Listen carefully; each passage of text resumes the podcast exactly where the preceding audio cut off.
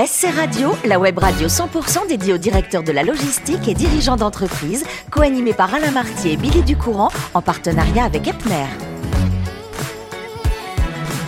Bonjour à toutes, bonjour à tous, bienvenue à bord de SC Radio, la radio 100% consacrée à la supply chain. Vous êtes plus de 3900 directeurs de la logistique et dirigeants d'entreprise abonnés à nos podcasts.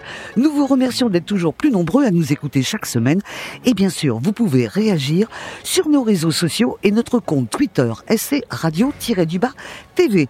À mes côtés, pour co-animer cette émission, Sébastien Videt. Bonjour Sébastien. Bonjour Billy. Merci d'être avec nous et en direct de Strasbourg. Vous êtes, je le rappelle, directeur marketing et communication du groupe Epner.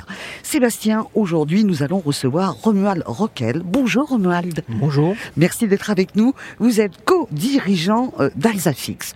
Avant de parler de votre cœur de métier, j'aimerais qu'on comprenne qui vous êtes. Alors, vous êtes né pas très très loin d'ici, puisque en venant à Strasbourg, j'ai entendu qu'il y avait une correspondance pour Agno.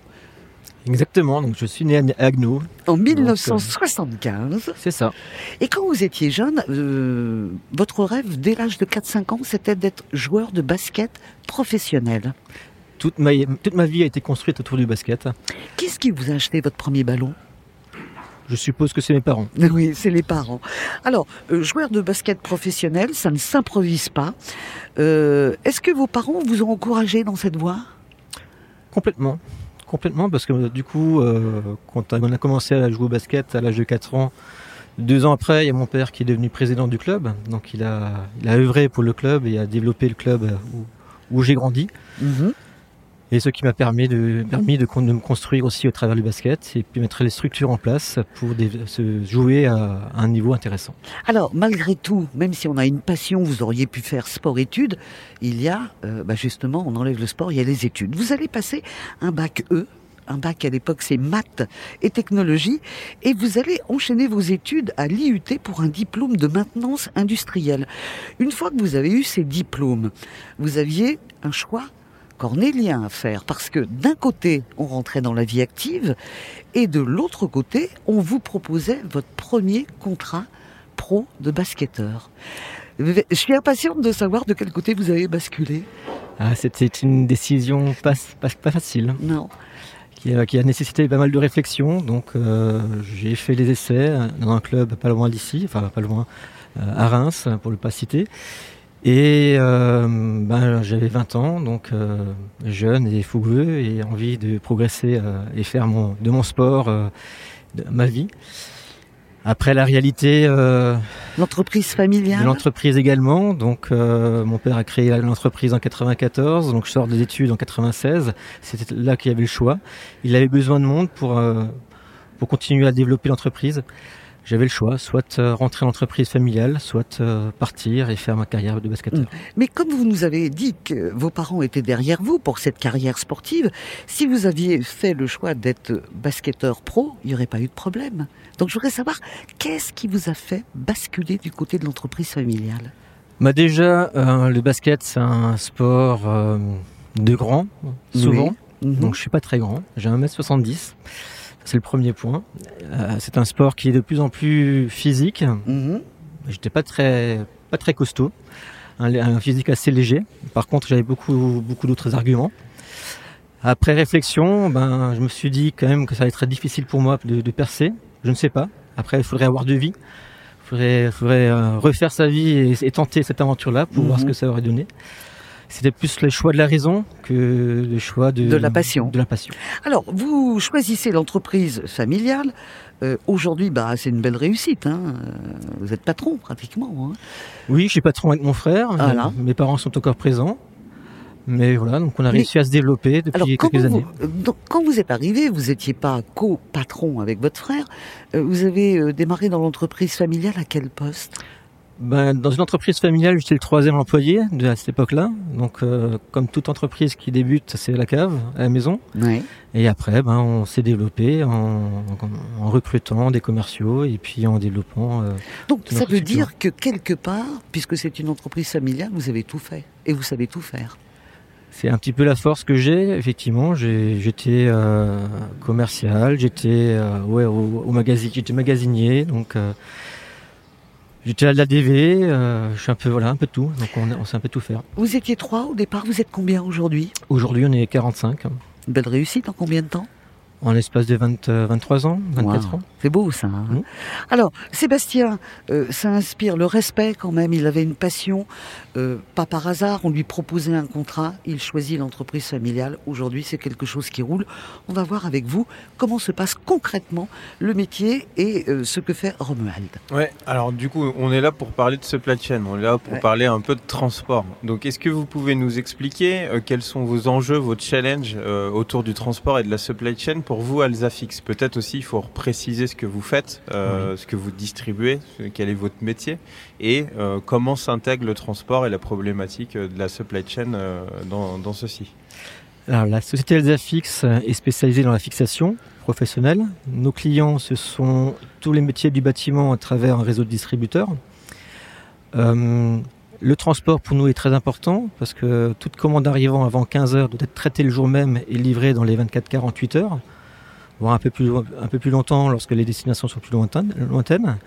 Donc euh, l'organisation est très importante au niveau de l'entreprise. Il faut que les, déjà que les produits soient en stock, donc un stock assez important. Et après, il faut que les process soient bien mis en place pour que les, traitements de commandes soient très, ra- très rapides. Et bien sûr, in fine, euh, pour que le client soit sat- satisfait, il faut que le transport se passe convenablement. Dans votre euh, organisation, il y, a, il y a encore beaucoup de choses qui sont faites manuellement. Il me semble que vous avez lancé un, un projet de, de WMS. De... C'est ça. Voilà. C'est ça, c'est un projet euh, euh, où nous y travaillons depuis un an. Donc on se prend le temps pour bien mettre en place tous les, toutes les process, tous les process, les procédures. Et on espère pouvoir lancer la production de ce produit-là au mois de septembre-octobre de cette année. D'accord. Euh, Par quelles étapes vous êtes passé sur ce projet? Est-ce que ça a été fait euh, sans écueil? Est-ce que euh, là vous, vous parlez d'une mise en production à la rentrée. Est-ce que vous êtes confiant sur le fait que ça fonctionne bien? Est-ce que vos équipes sont bien intégrées sur cet outil? Comment, comment ça se passe un projet de, de cette ampleur pour vous? Ben, un projet comme ça, c'est déjà mettre en place des personnes qui soient complètement dans le projet et compétentes également. Donc on, a, on, on essaye de, de développer ça aussi avec euh, le, le- prestataire au niveau du lo- logiciel et euh, passer des étapes pour que tout ça fonctionne correctement. Après, on, on- on fera encore une zone de test assez importante avant de le mettre en production parce qu'on ne veut pas prendre de risques. Ok. Au-delà de, de ça et du fait de s'outiller pour, euh, bah, pour, pour mieux être processé, faire moins de manuel et plus être automatisé, euh, vous avez euh, récemment euh, acquis une, une entreprise en Autriche, il me semble, pour vous développer sans doute à l'international. Est-ce que, en termes de, encore une fois, de supply chain, ça a des impacts que de, de racheter cette, cette entreprise autrichienne? Oui, parce que toute la- toutes les livraisons euh, que nous faisons auprès de nos clients en Autriche se font directement de, notre stock principal, Mhm. ici à Gris. Euh, Là-bas, en Autriche, nous avons qu'une agence, nous avons un stock euh, tampon, mais euh, comme dit, tout se passe chez nous en Gris. Donc il est important que tout ça se passe bien. Après, aujourd'hui, pour être logisticien chez nous, il faut connaître les produits. Euh, avec euh, demain, donc avec le WMS, il, nous faut- il faudra être spécialiste logisticien. Donc euh, ça permettra de- de- d'embaucher aussi des personnes et d'être tout de suite opérationnel. Est-ce qu'il y a certaines spécificités quant aux destinataires ou des spécificités réglementaires qui font qu'on ne peut pas euh, opérer de la même façon sur le territoire autrichien qu'en France, par exemple? Je ne crois pas, à part qu'il y a plus de montagnes que, que chez nous. Eh oui. Sinon, euh, sinon non, je ne pense pas, non. C'est les mêmes clients. Super. En tous les cas, euh, merci Sébastien pour vos questions. On va revenir euh, avec vous, euh, Romuald, sur cette passion que vous aviez pour le basket, parce que on vous connaît, on sait d'où vous venez, on connaît votre cœur de métier maintenant. Votre passion, forcément, c'est le basket. Oui. Alors, comme vous n'avez pas été joueur pro, euh, je trouve que vous en êtes bien sorti parce que votre passion est toujours là et vous êtes coprésident d'un club pro, c'est important, qui s'appelle l'Alliance et Sport d'Alsace. Et ce qui est incroyable, c'est que vous dites que par cette fonction, vous donnez au basket ce qu'il vous a apporté. C'est beau Oui, ça, oui. dites donc. Bah, je me suis construit à travers le basket. Donc, euh, comme dit, j'ai commencé le basket à l'âge de 4 ans. J'ai passé euh, pas mal d'années. J'ai fait beaucoup de voyages aussi à travers le basket. J'ai joué, joué en différentes sélections, départementales, régionales, euh, nationales.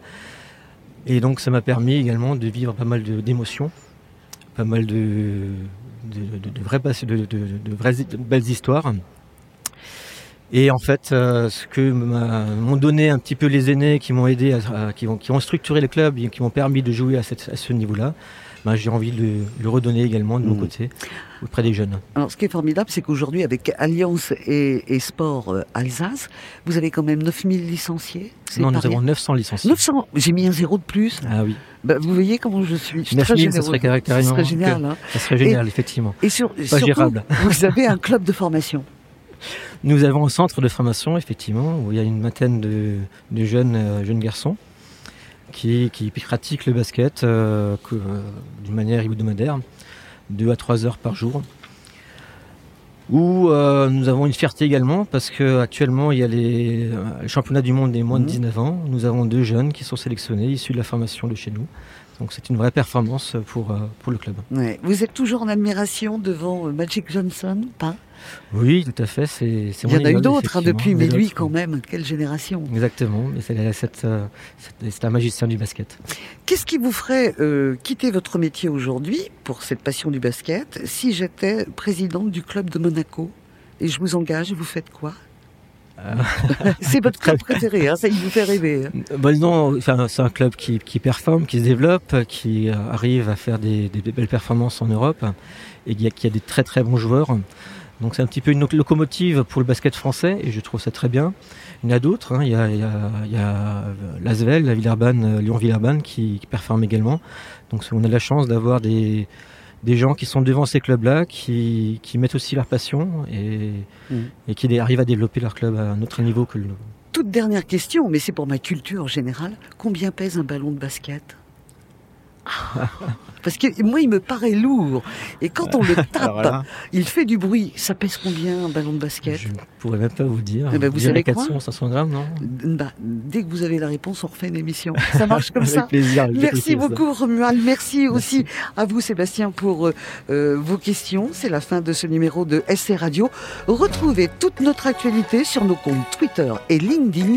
On se donne rendez-vous mercredi prochain à 14h précise pour une nouvelle émission. L'invité de la semaine de SC Radio, une production b2b radio.tv en partenariat avec Epner.